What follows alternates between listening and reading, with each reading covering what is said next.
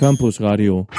Bringt auch was zwischen den Ohren. Hallo und herzlich willkommen zum Plattenbau. Es ist das erste Mal Plattenbau im Jahr 2016 und bei uns hat sich eigentlich nichts geändert. Wir sind wieder zu dritt im Studio mit drei schönen Platten und drei Meinungen zu jeder Platte. Ich bin Ansgar und mit mir im Studio sind heute Maria. Hi. Und Alex. Hallo. Und mit dir, Alex, möchten wir auch gleich anfangen. Dankeschön, Ansgar. Ich würde lieber mit meinem Album anfangen. Das ja, heißt nämlich äh, Ist the ISR von der Band Dive und das habe ich diesen Monat mitgebracht, weil es sicherlich wieder hart gefeiert wird, wenn es dann am 5.2. rauskommt. Weil das erste Album der Band Dive, das 2012 rauskam, war schon ein echter Kracher bei Kritikern und Publikum. Und äh, seitdem hat sich natürlich viel getan. Und der Sänger von Dive, der heißt Zack Cole Smith, hat äh, in dieser Zeit sehr viele persönliche Tiefen durchlebt und diese persönlichen Tiefen finden sich auf seinem neuen Album wieder. Und äh, diese ganzen Tiefen werde ich euch nachher mit großer ähm, Detailverliebtheit vortragen. Bis dahin würde ich aber sagen, hören wir nochmal einen Song. Und als ersten Song würde ich gerne Dopamin hören. Das hat eine sehr interessante Geschichte. Alles klar, dann hier Dopamin von Dive.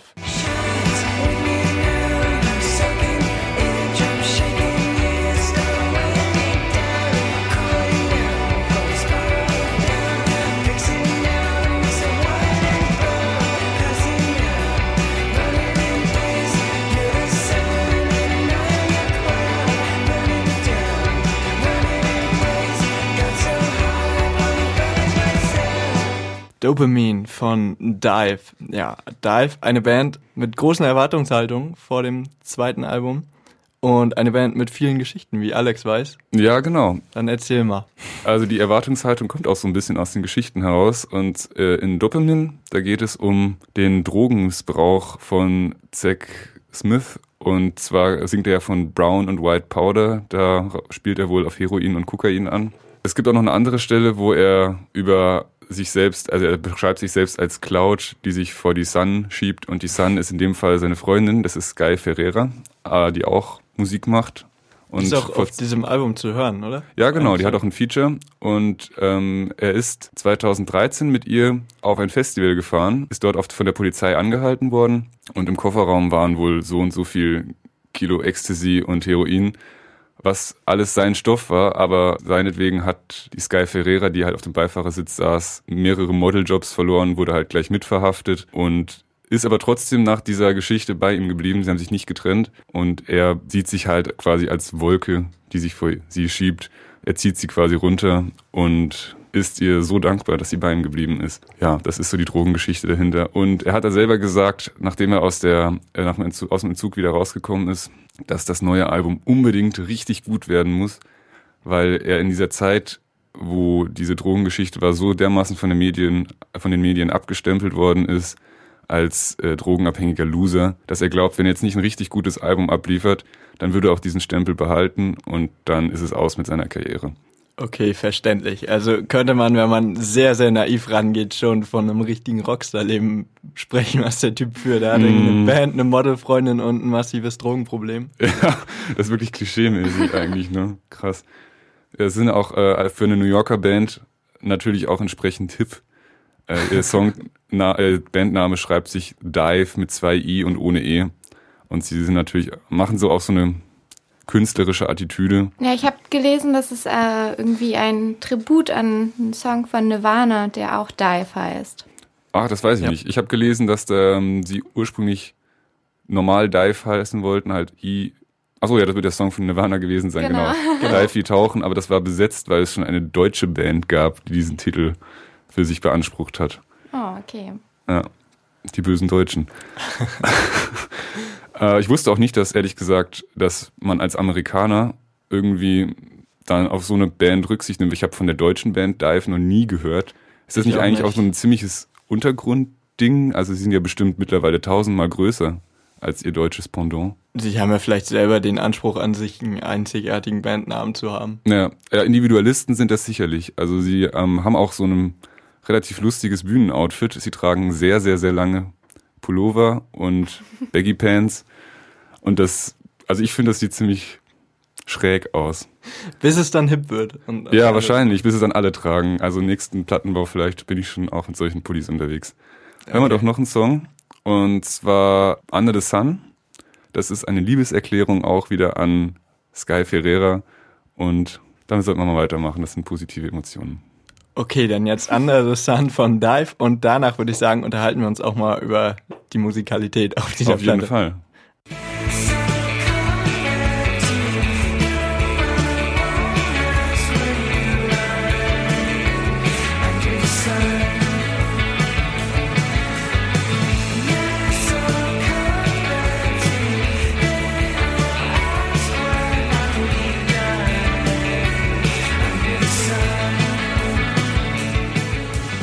Under the Sun von Dive vom Album Is The Is R.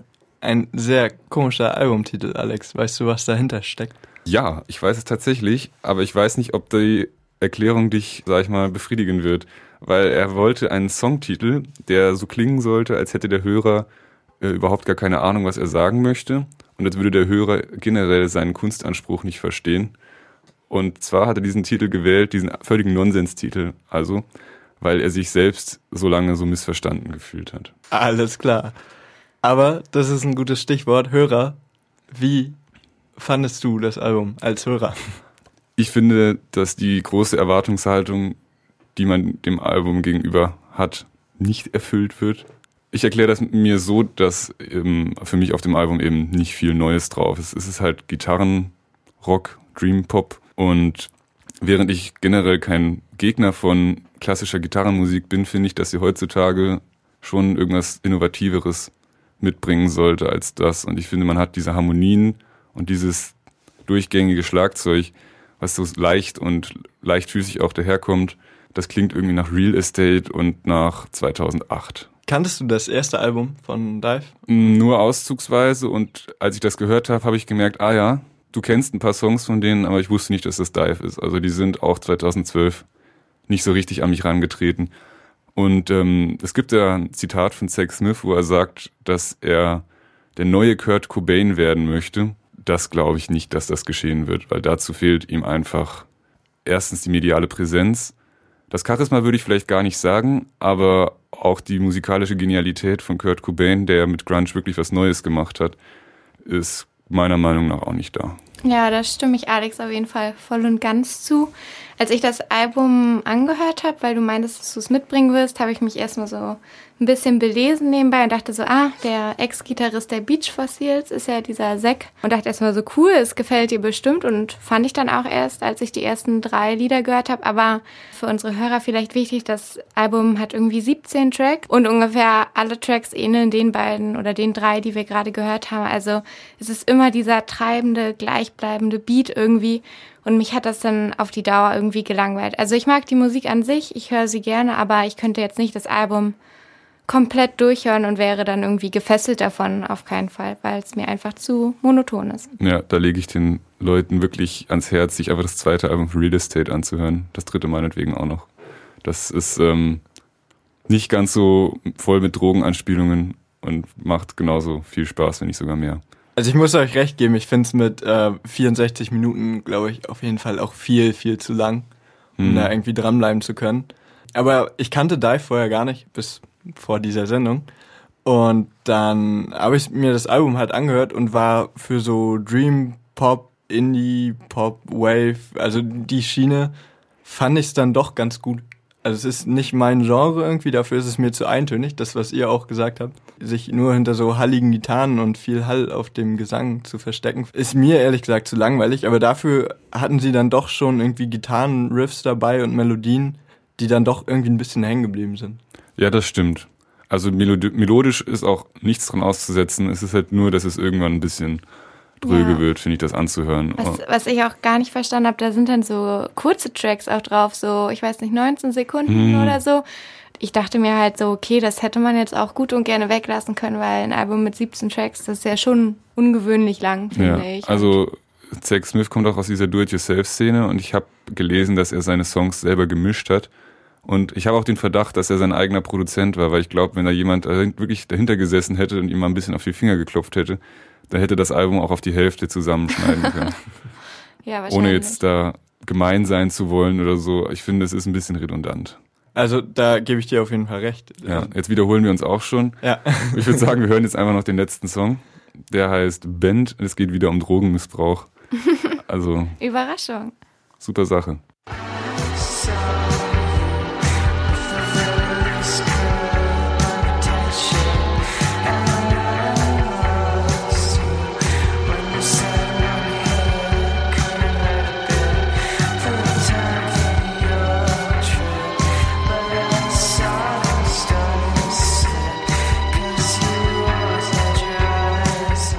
Band, Roy's Song von Dive war das. Kleines Fazit, Dive, ähm, Musik zum Abhängen, Entspannen.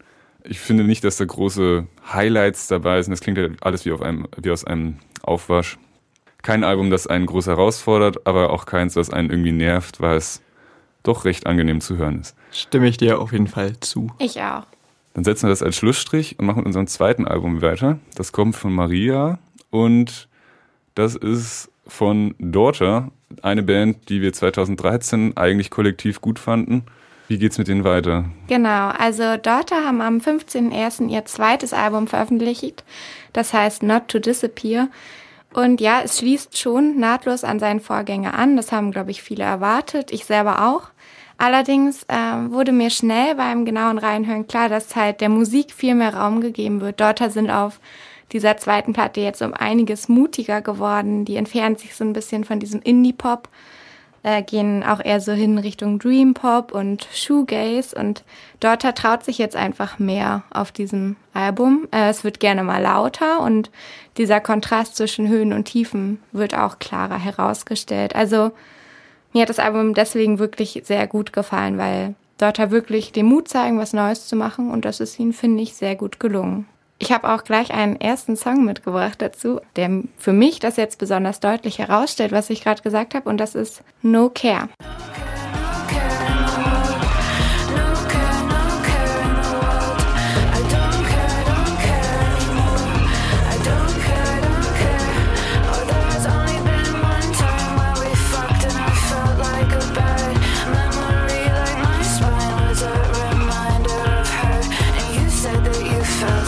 No Care von Daughter war das. Vom Album Not to Disappear, schon raus seit 15.01. Maria, dieses Album, worum geht es außer darum, nicht zu verschwinden? Allgemein sind die Thematiken natürlich wieder sehr traurig und düster, denn Dorta sagt auch von sich selber im Interview, dass sie selbst ein sehr trauriger Mensch ist, wozu sie mittlerweile auch steht. Genau, und es geht auf Not to Disappear um die verschiedenen Art und Weisen, äh, sich einsam zu fühlen. Das kann in einer großen Stadt sein, die man nicht kennt, aber auch äh, ja in einem Raum voller Menschen oder wenn man ganz alleine ist. Also das erste Album war vor allem auf sie selbst bezogen. Sie stand als im Zentrum, sag ich mal, der Lyrics auch, hat von sich aus gesprochen. Und sie wollte, dass dieses Album jetzt so ein bisschen universeller auf alle anwendbar ist. Sie singt zum Beispiel in dem einen Song ähm, Doing the Right Thing auch aus der Perspektive ihrer an Demenz erkrankten Großmutter. Und da geht es nämlich gerade um dieses Not to Disappear, dass sie nämlich Angst hat, sozusagen, dass ihr selbst verschwindet durch diese Demenz. Demenz ist ja auch zurzeit äh, in der Popkultur doch eher ein populäres Thema. Ja. Und findest du, dass das ein gelungener Beitrag zu dem Thema ist?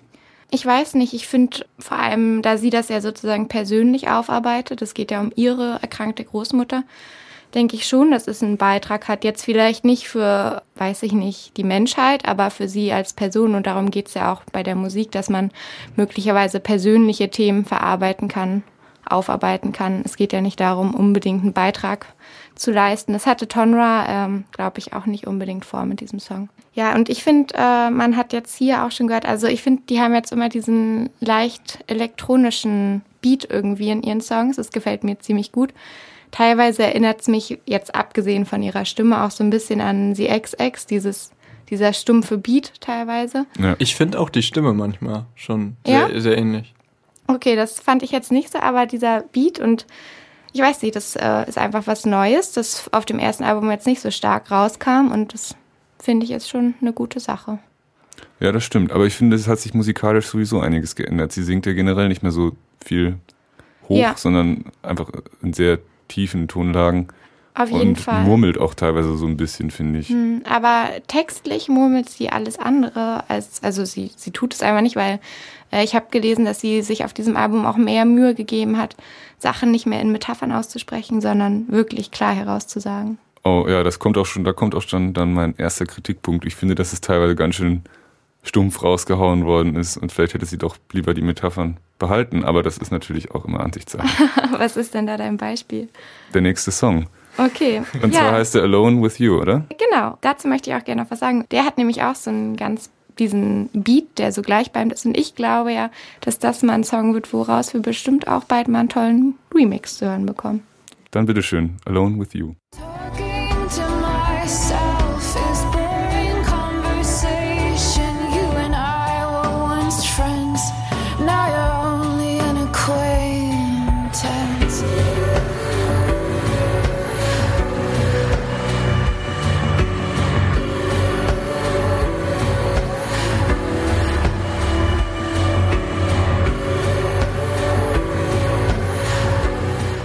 Alone with You war das von Daughter. Maria, war das ein Titel, den du auf dem Album besonders gut fandst? Also ich habe ja drei Songs mitgebracht. Ich wollte äh, von jedem ein bisschen was mitbringen. Mir hat der letzte Song, den wir nachher noch hören würden, am besten gefallen von dem Album. Aber ich fand Alone with You auf jeden Fall auch gut, sonst hätte ich ihn nicht mitgebracht. Ja, also musikalisch hat er mir auch gefallen. Textlich war das ja dann tatsächlich das, was ich eben angesprochen habe. Ich fand, das war ganz schön platt irgendwie. Sie hatte halt so naja, I hate sleeping alone, okay. I hate sleeping with you because you're never there, okay. I hate living alone, maybe I should get a dog, damit er dann die Songtexte schreibt, vielleicht. Ich weiß, ich fand das wirklich nicht so schlimm. Also ja, ich, ich hatte bei ihr nicht das Gefühl, dass sie es nicht besser könnte, sondern dass sie einfach Bock hatte, auch so die Sachen, so wie Maria es schon angesprochen hat, einfach so zu sagen, wie sie, wie sie es fühlt und wie sie denkt und ich fand das mit der musikalischen Untermalung sogar ziemlich stimmig. Also wenn es ist wieder sehr, sehr sphärisch irgendwie, mhm. ein bisschen elektronisch angehaucht, wie Maria es gesagt hat. Und wenn da dann wieder irgendwelche blumigen Wolkenmetaphern kommen, wäre es für mich, glaube ich, in dem Fall uninteressanter geworden als so, wenn sie es geradeaus raus sagt. Ja, und ich fand, sie hat ja auch auf dem ersten Album eindeutig bewiesen, dass sie anders kann und beweist es ja auch in anderen Songs. Ich glaube schon, dass sie sich dabei auf jeden Fall was gedacht hat. Ja, wahrscheinlich stimmt das auch. Ich habe auch eine Kritik gelesen, wo sie für ihre Metaphern auf dem ersten Album gebasht worden ist. Also wahrscheinlich kann die gute Frau es auch einfach nicht richtig machen, in Anführungsstrichen. Also für die Kritiker natürlich. Genau, das denke ich auch. Ja, mein letzter Song, den ich mitgebracht habe, heißt How Long und ich würde sagen, den hören wir jetzt nochmal. Warum war es dein Favorit? Es war irgendwie so, dass ich mir darüber, also dass irgendwie ich gemerkt habe, die Musik ist jetzt irgendwie anders, sie sind mutiger und so und ich mag den Gitarrenpart in dem Song sehr, sehr gerne und deswegen habe ich den ausgewählt und mag den auch so gerne. Okay, ist Grund genug, oder? Auf, auf jeden Fall. Hören wir mal rein.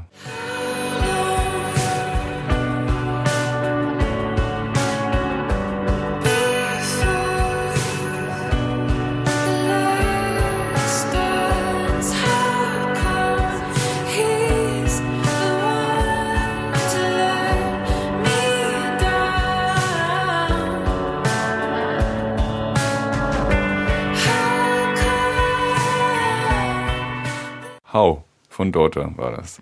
Maria, hast du persönlich den Eindruck, dass das Album besser oder schlechter ist als das erste Album? Darüber habe ich mir bisher noch gar keine Gedanken gemacht, um ehrlich zu sein. Und glaube, kann ich auch gar nicht so ein richtiges, so eine richtige Meinung jetzt zu haben, weil ich denke, dass die beiden Alben sich irgendwie schon ziemlich auf ihre eigene Art und Weise unterscheiden. Deswegen, also mir haben beide Alben sehr gut gefallen. Ich kann jetzt gar nicht sagen, ob mir eins besser oder schlechter gefallen hat. Und generell hat dir das Album zugesagt? Auf jeden Fall. Also mir hat das Album gut gefallen.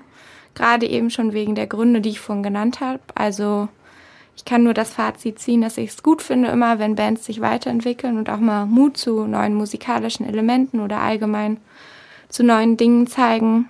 Genau, und das haben dort auf jeden Fall geschafft und mich damit auf jeden Fall beeindruckt. Ich weiß ja nicht, wie es bei euch aussieht. Ansgar? Ja, ich hatte Dorda nach ihrem ersten Album irgendwie total als langweilig abgeschrieben.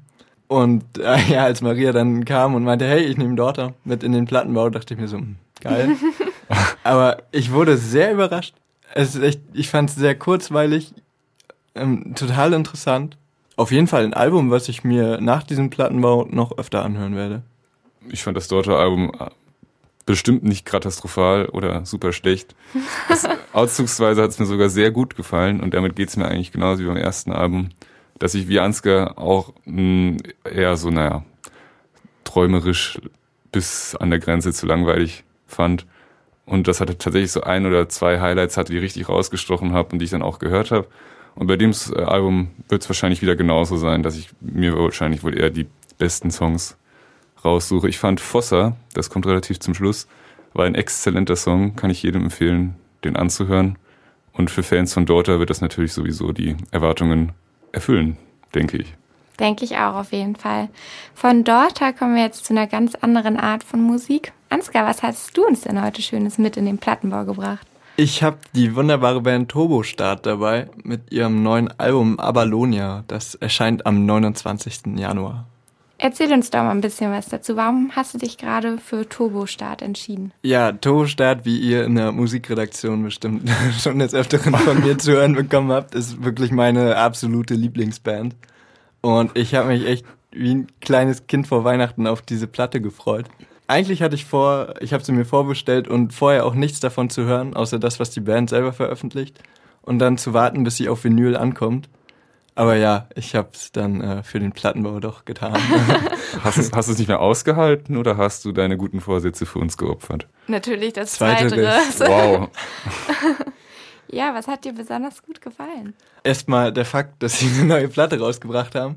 Und ich wurde auch überhaupt nicht enttäuscht. Also es ist, geht genau den Weg weiter, den sie eigentlich seit ihrem dritten Album gegangen sind.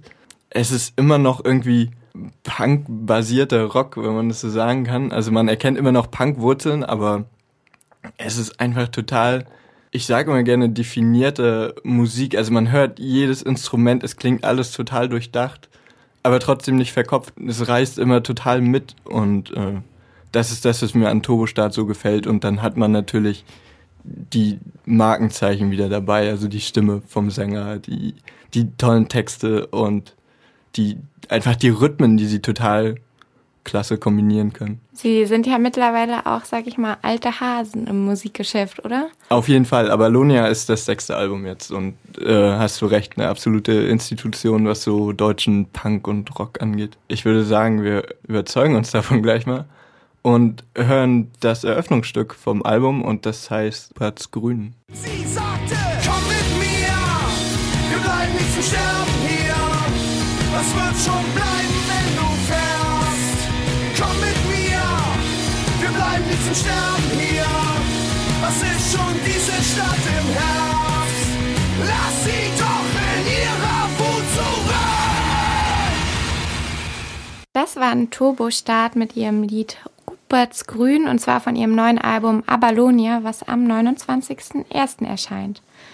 Ja, und Turbostart äh, brechen ja so die Regeln von typischen musikalischen Aufbau so ein bisschen auf, oder? Wie ist das? Ja, genau. Das wurde irgendwie so im Vorfeld dieser Platte angekündigt, dass sie, ähm, dass es schon fast ein Konzeptalbum ist, oder dass es eins sein soll und dass sie da die normalen Songstrukturen sehr aufbrechen. Ich weiß nicht, das war auch das, was mich im Vorfeld ein bisschen skeptisch gemacht hat. Und ich muss aber sagen, ja, das stimmt. Hat man hier auch gehört, da war schon ein krasser Bruch drin irgendwie. Mhm. Ist aber generell auch bei Turbostart nichts Neues. Das haben sie auch schon ansatzweise in den letzten äh, Alben probiert und erfolgreich gemacht. Es ist nicht irgendwie krass die Neuerung, auf die man sich einstellen muss, wenn man Turbostart mag. Kannst du uns zu dem Album an sich noch was sagen, wenn du schon das Stichwort Konzeptalbum ansprichst? Ja, ich bin aber auch noch nicht so ganz schlau draus geworden, muss ich sagen. Also man weiß ja, Turbostart sehr kryptische Titel zum einen und auch die ganzen Texte muss man oder kann man, wenn man mag, wirklich sehr, sehr viel drüber überlegen, was sie wirklich wollen und meinen.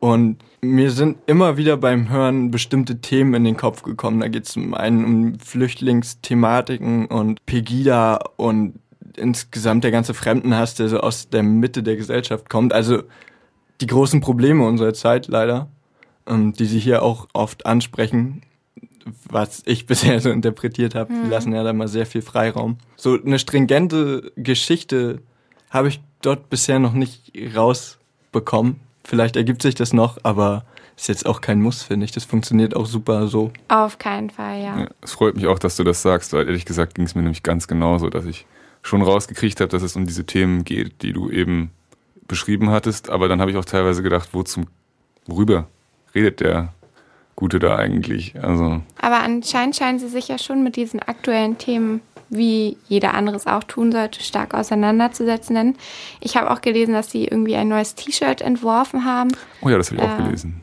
Dessen Einnahmen irgendwie an Bekleidungsarbeiterinnen in Südasien gespendet werden, sodass sie ihren Kampf um gerechtere Löhne und auch um die besseren Arbeitsbedingungen so ein bisschen unterstützen können. Ja, das finde ich auch ist ein total toller Zug an dieser Band. Man hört in den Texten nicht unbedingt raus, wie von wegen äh, Arbeitsbedingungen sind scheiße oder Fremdenhass ist scheiße, sondern es ist eher so kryptisch und jeder muss sich da selber seine Gedanken machen. Also sind jetzt nicht die, die Band mit den äh, lautstarken Forderungen irgendwie. Mhm. Vor allem ah. Sonne für Chili. wobei die auch sehr engagiert sind. Aber worauf ich hinaus wollte, ist, dass die Band dann, wenn es wirklich darum geht, konkret zu werden, ganz viel macht. Das, was ihr gerade angesprochen habt, die, die T-Shirt-Aktion oder wenn äh, sie eine Gästeliste haben für ihr Konzert, dann stellen sie da immer eine, eine Büchse auf, dass die Gästeliste spenden kann. Da haben sie auf der letzten Tour irgendwie über 1000 Euro für Pro Asyl zusammenbekommen. Und das finde ich super. Zudem finde ich auch, dass äh, man ja nicht immer dem Hörer gleich schon alles ins Ohr legen muss, sondern dass es ja schon so sein kann, dass sie ihren Hörern auch was zutrauen können und vielleicht ihnen auch die Freiheit lassen können, selbst dort ein bisschen was hinein zu interpretieren. Das stimmt. Dadurch wird das bestimmt auch viel besser ankommen und aufgenommen, als wenn man den Leuten halt ins Gesicht klatscht, was sie laut Band zu denken haben oder so. Also ich finde, sie haben eigentlich, was das angeht, wirklich alles richtig gemacht. Genau. Was ich auch, ähm, der letzte Punkt vielleicht vom nächsten Song, weil da kann man das nämlich auch wieder super hören. Ich finde, sie oder der Gitarrist ist es dort, der äh, die meisten Texte schreibt und der schafft es so in so schön, also schön im Sinne von einprägsam, in so schönen Bildern zu schreiben, dass man sehr viel darüber nachdenken kann, wenn man mag. Und wenn man da aber gerade keinen Bock drauf hat oder sich gerade nicht so doll über Texte den Kopf zerbrechen will, dann kann man auch nur auf diese Bilder hören und auf die tolle Musik dazu und hat dann trotzdem irgendwie Spaß mit den Texten genug geredet. Jetzt kommt wieder ein Turbostart-Song mit einem wunderschönen Turbostart-Titel, der heißt nämlich Die Arschgesichter. Viel Spaß. Oh, gut. Ich bin so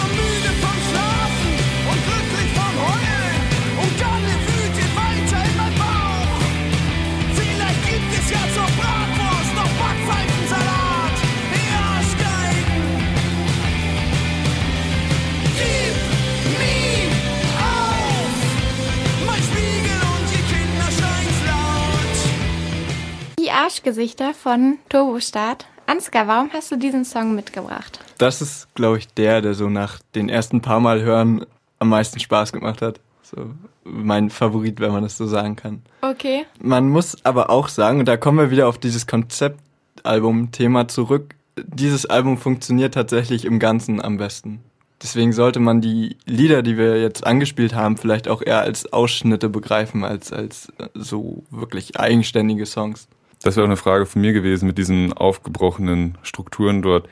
Ähm, macht das dann, sagen wir, dir musikalisch dann eher Schwierigkeiten, dir so einen Song auch sagen wir, beizubehalten? Wird das dann zum Ohrwurm, wenn man nicht so eine Stelle hat, die sich ganz markant wiederholt beispielsweise? Habe ich mich auch gefragt vorher. Ich finde aber, es gibt dann doch noch genug Strukturen, um das machen zu können. Also die Songs sind schon in sich abgeschlossen, funktionieren aber im Gesamtbild dann am besten. Ist jetzt nicht so, dass du wirklich eine Dreiviertelstunde Spielzeit hast und das in einem irgendwie durchfließt. Also man erkennt schon, wann ein Lied zu Ende ist. Und ja, nee, das ist klar. Ich dachte auch innerhalb der Songs ist es ja, dass sie teilweise doch sehr lange so eine Geschichte erzählen und relativ wenig Refrain drin haben. Das ist auf diesem Album schon ein bisschen extremer, gab es aber vorher auch schon. Deswegen ist es nicht, wenn man Turbostart mag und kennt, ist es nicht so das Problem.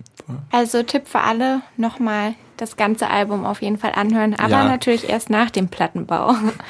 ja, Ansgar, was würdest du denn für ein Fazit ziehen nach diesem Album? Meine Erwartungen wurden total erfüllt. Es ist wieder total super produziert. Man muss sich von dem Wunsch ein bisschen verabschieden, dass es eher in die Richtung der alten Alben geht, wirklich wieder richtig schrammelig und viel Geschredder und wirklich viel Punk. Das ist es nicht.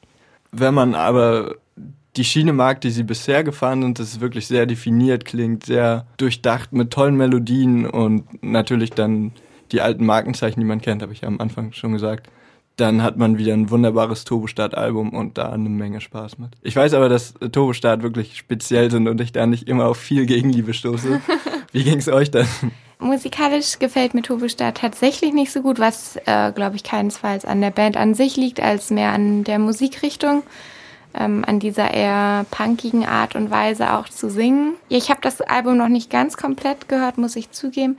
Doch äh, ich hätte schon Lust, mich äh, noch ein bisschen mehr damit auseinanderzusetzen, schon allein, um dieses Konzeptalbum mal ein bisschen besser verstehen zu können. Ich weiß ja nicht, wie es bei dir aussieht, Alex. Für mich war das Album nicht so die Erfüllung, sagen wir es mal so. Es ist bestimmt kein schlechtes Album, wenn man in dem Genre drin ist und wenn man sehr gerne Punkrock hört. Aber für mich war es halt, naja, nicht unbedingt was Neues, was die Melodien und die Gitarrenparts anging. Und ich finde auch die Stimme von ihm nicht so sonderlich markant, wie du das eben gesagt hast. Ich finde, es klingt, er klingt eigentlich wie sehr viele deutsch punk sänger hm, Ich finde schon, dass er eine ziemlich klare Art hat äh, zu singen. Also den Text, den er singt, versteht man ziemlich gut, weil er halt irgendwie so eine, ja, er, er singt einfach ziemlich klar, finde ich. Das stimmt, aber zum Beispiel dein letztes Album des Jahres, Freiburg, ich finde, der Sänger klingt halt wirklich sehr ähnlich. Und auch, wenn du die Band Love A oder so kennst, da hat er auch so eine Art zu singen. Ich weiß nicht, ob das jetzt in diesem, in diesem speziellen Deutsch-Punk-Genre einfach ein Stilmittel ist, das exzessiv benutzt wird. Ich weiß es nicht. Also ja. mir hat es jedenfalls nicht zugesagt. Und ich habe, als ich das zum ersten Mal durchgehört habe, musste ich auch manche Songs skippen, weil die dann extrem lang wurden und irgendwie hat es mich gelangweilt. Also ohne diese Band jetzt vielleicht unnötig glorifizieren zu wollen, aber ich glaube, dass es schon so ist, dass Turbostart da große Vorreiter sind und gerade Freiburg, die du angesprochen hast, und auch Love A orientieren sich da sehr, sehr stark dran. Mhm. Und das sind wirklich zwei Bands, die in der letzten Zeit extremst gute Alben abgeliefert haben. Und ich dann so ein bisschen das Gefühl hatte, dass äh, die dann ihrerseits auch so ein bisschen natürlich in der relativ kleinen Szene dann Einfluss für, auch dann für Turbostart geworden sind, sodass da klar Ähnlichkeiten entstehen, ja.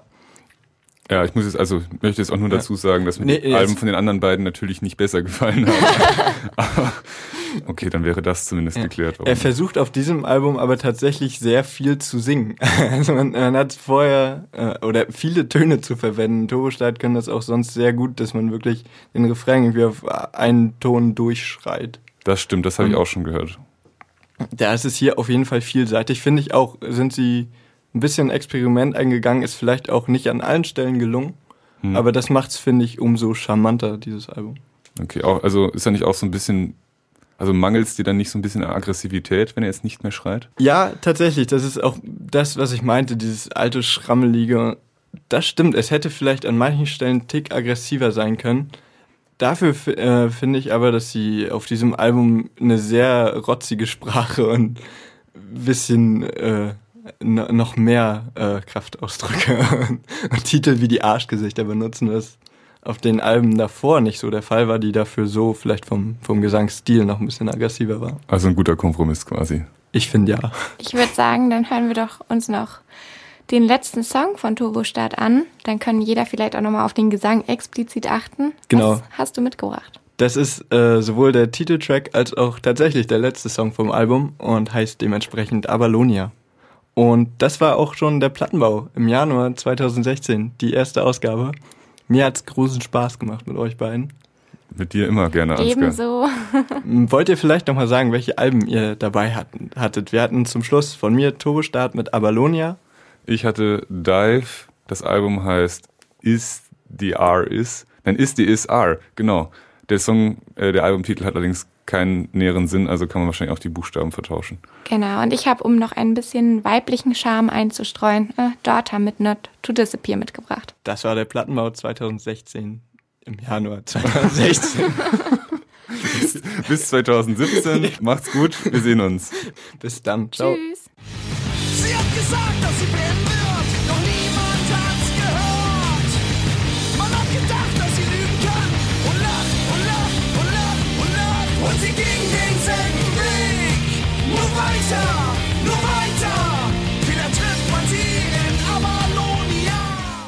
Campus Radio. im Netz unter www.campusradiodresden.de. Dresden.de